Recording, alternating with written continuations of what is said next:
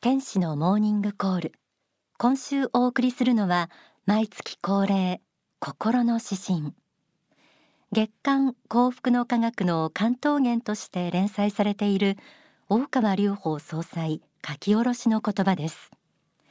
2020年8月号の心の指針。タイトルは儚くて拙くて。どんな内容を想像されていますか？早速朗読します。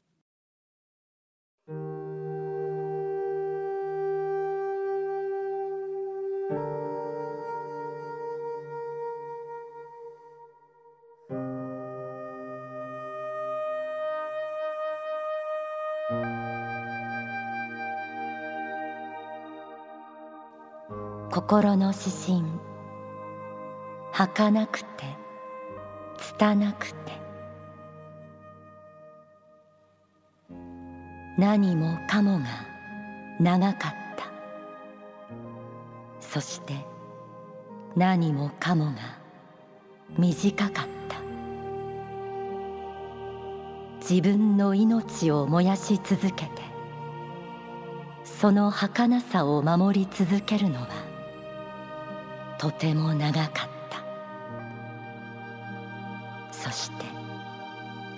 その激しさを見る時間はとても短く拙く感じた。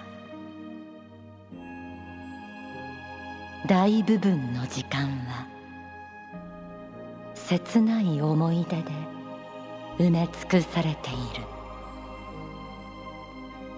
夏が来るたびに自分が得たものと失ったたものとが通り過ぎてゆく。まるで吹き抜ける風のように。一人の人間として成し遂げられることは数少ない。お前はそれでよかった。これで満足できたのか。心はうめくように。深い水の中に沈んでゆく。湖の底に。しばしうずくまって。沈黙の声を聞く。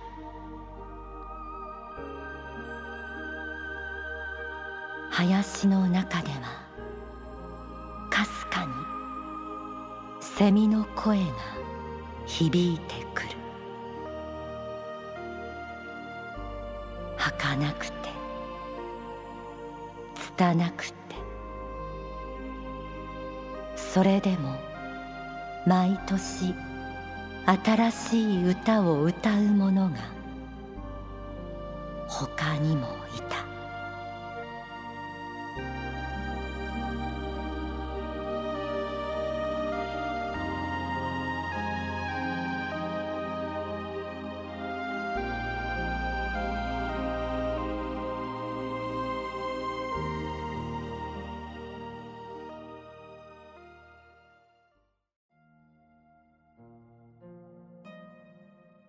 心の指針。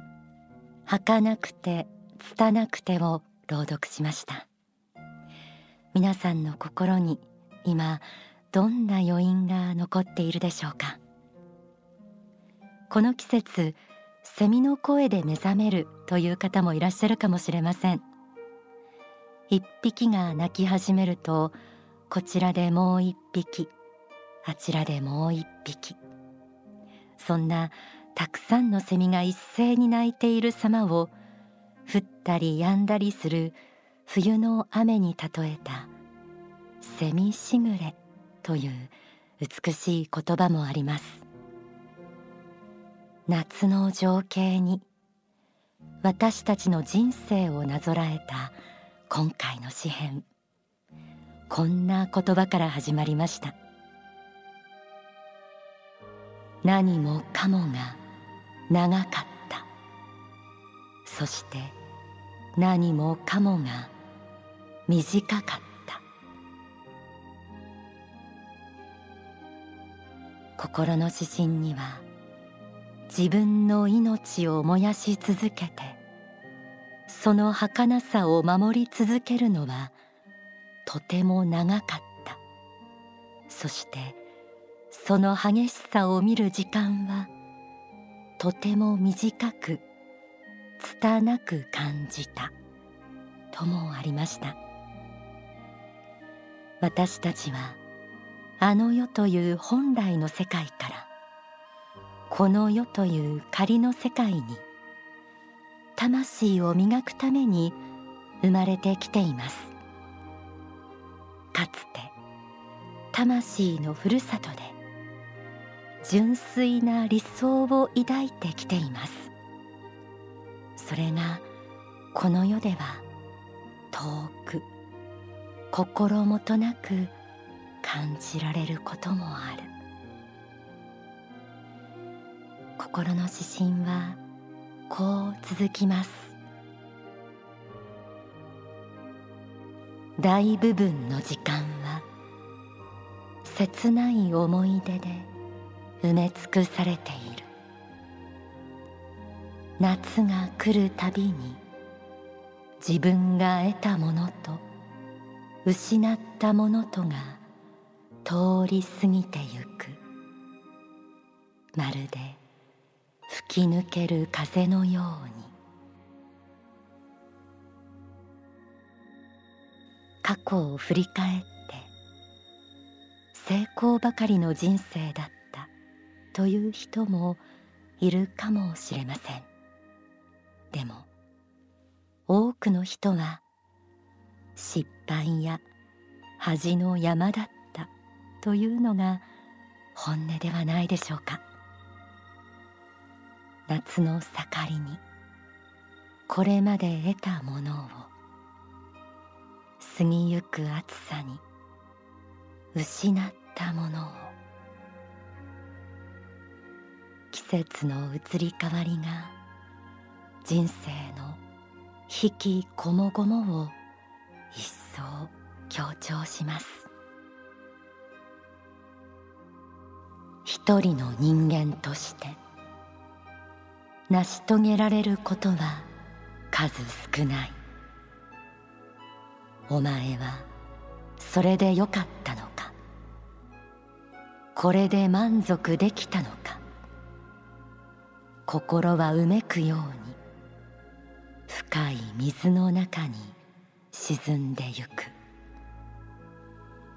湖の底にしばしうずくまって沈黙の声を聞く。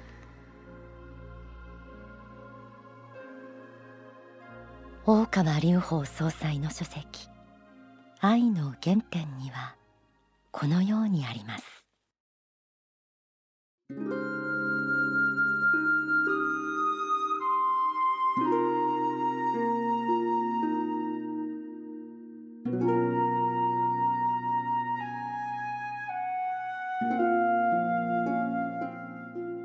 私は夏という季節が持っている意味。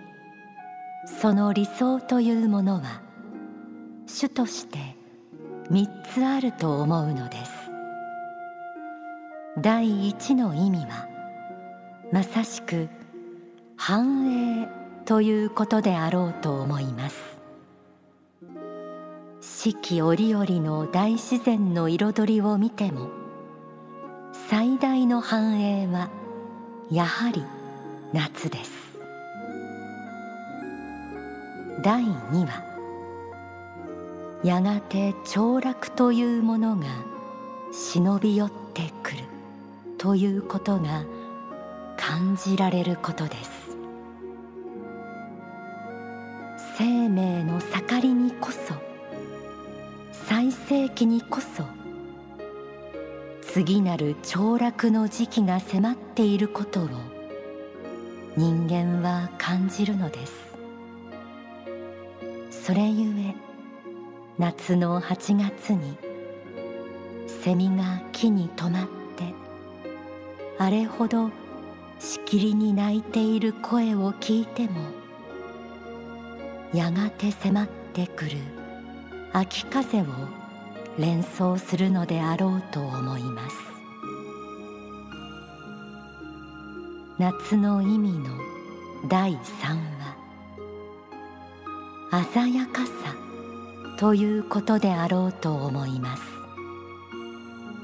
人間はマンネリズムの中で毎日を生きていきやすいものですがその中において強い光を放つべき時がある。こうしたことを教えているのです。鮮やかなる彩りというものを表すべき時がある。こうしたことを人間に語りかけているのです。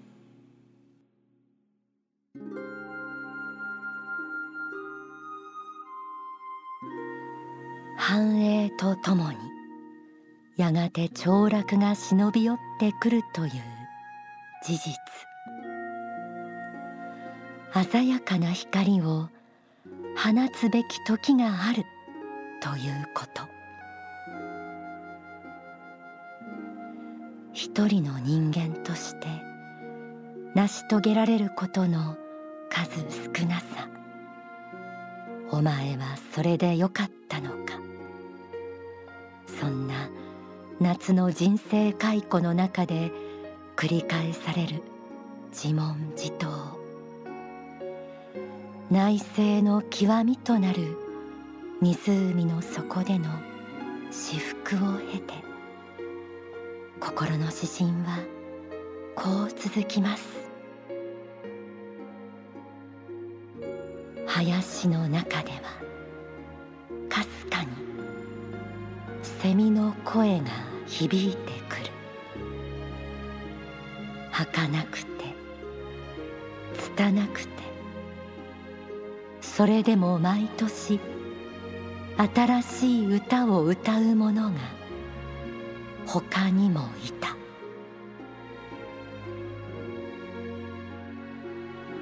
繰り返される季節。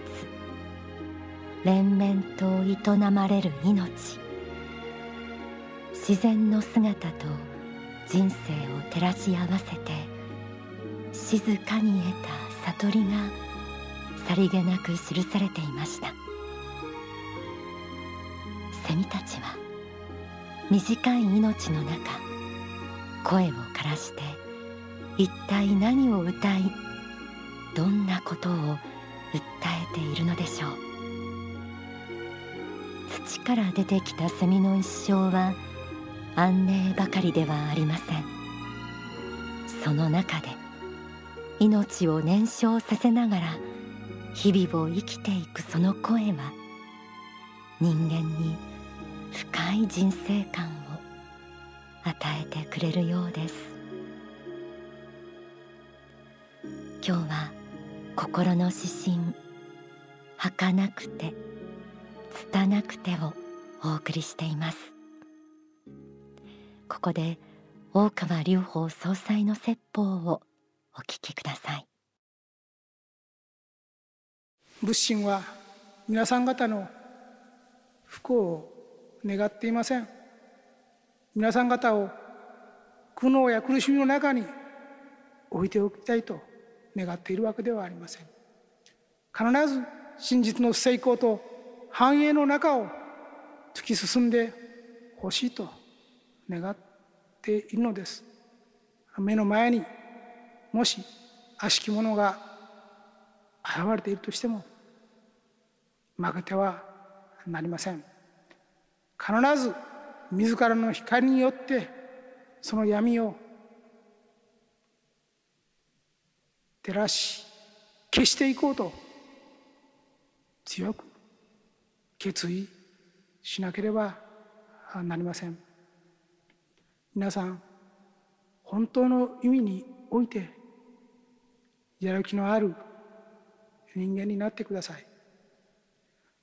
皆さん自身が生きていることで周りの人がやる気になるようなそういう生き方をしてください。それがこの世を巧妙化していく第一歩なのです。失意に沈んだり苦悩に打ちのめされてそのままで人生を終わってはなりません。環境のせいにしてもなりません。運命のせいにしてもなりません。暗い想念と戦うことです。明るく建設的な思いでもって持続的な思いでもってそして信仰心でもって自らを励ましてください。常に最高の自己を世の中に差し出す。自分の最高の光を放ち続ける。そのことを願い続けてください。それがサクセスマインドでありそれが全世界人類が今持つことを要請されている心構えです。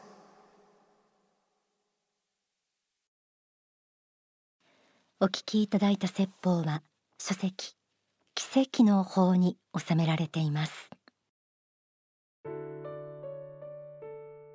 今回の心の指針儚くて拙くて。孤高の中で偉大な悟りへと向かう圧倒的な内政の世界が描かれていたことが私には響きました。そして偉大なる使命を持って降りられた救世主が地道に歩まれてきた姿を示してくださるその慈悲に改めて感謝なのであります。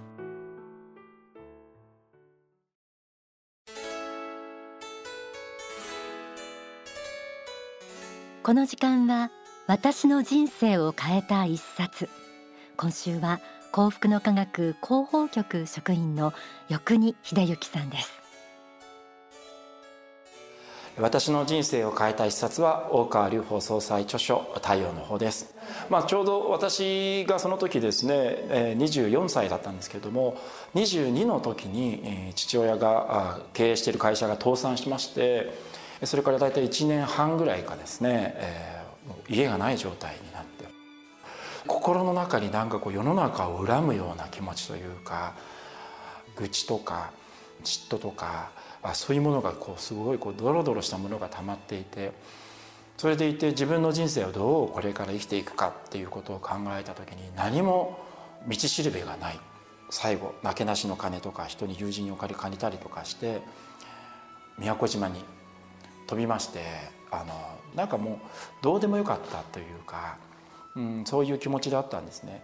そんな時にだから宮古島の大自然の中で太陽の方に出会ったということは私にとっては救いでありましたしどういう感覚だったかっていうとやっぱ心の中にあるヘドロの部分がもう現れていく感じでしたね。読みながら本当に光をこう浴びてる感じでつまらないプライドがあって人にどう見られてるかとか世間の評価とかしかしそんなものを気にしてもしょうがないんだってこう捨てるあの世にはそんなもの全く持って帰るもんではないんだ。それで穏やかな一日が過ごせるようになったかなっていうのがありますね。穏やかとは真逆にやっぱり生きてましたので